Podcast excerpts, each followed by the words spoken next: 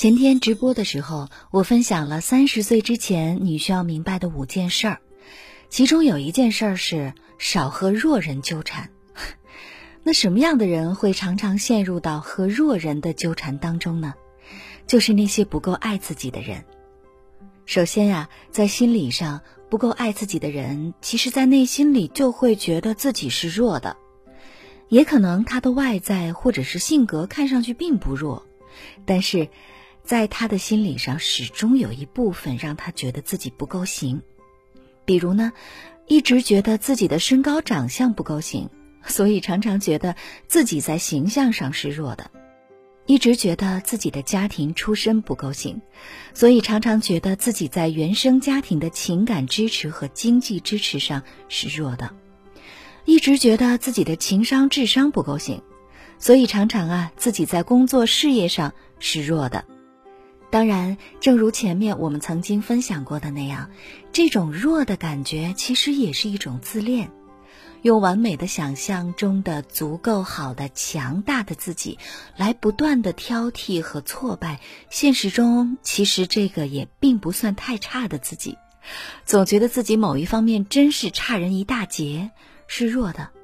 于是，在心理上就有了投射效应。他对自己的弱报之以怜悯和同情，会很自然的投射给他生活中前来靠近他的示弱的人，他就是会莫名的认同这种弱人，觉得他们的弱是情有可原的，让自己对弱人有了很多的牵挂。他自己也知道，这种莫名的牵挂不见得是爱，可是啊，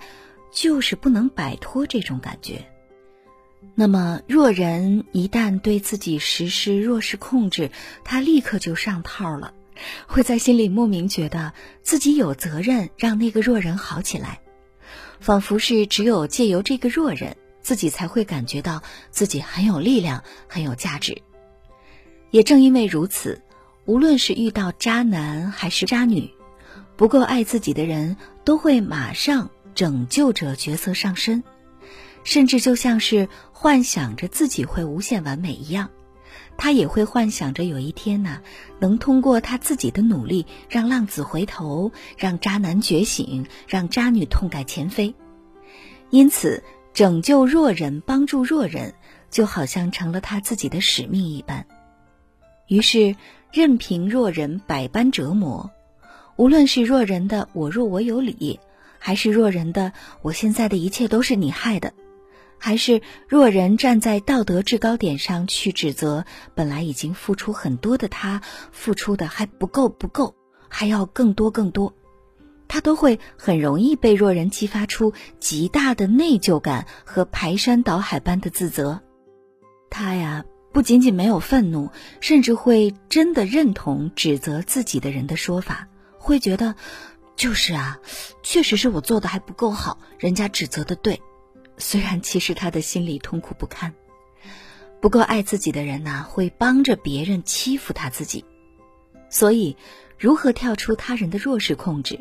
如何避免自己遇到无耻的赖皮的弱人，如何能结束不断遇到渣男渣女的恶性循环呢？就是你要开始学着爱你自己了，有节制的爱别人。无条件的爱自己。轻音夜谈，不慌张，做自己。轻音夜谈。以上内容节选自治愈系心灵成长节目《轻音夜谈》，在微信公众号“轻音约”回复关键词“节目”，了解更多详情。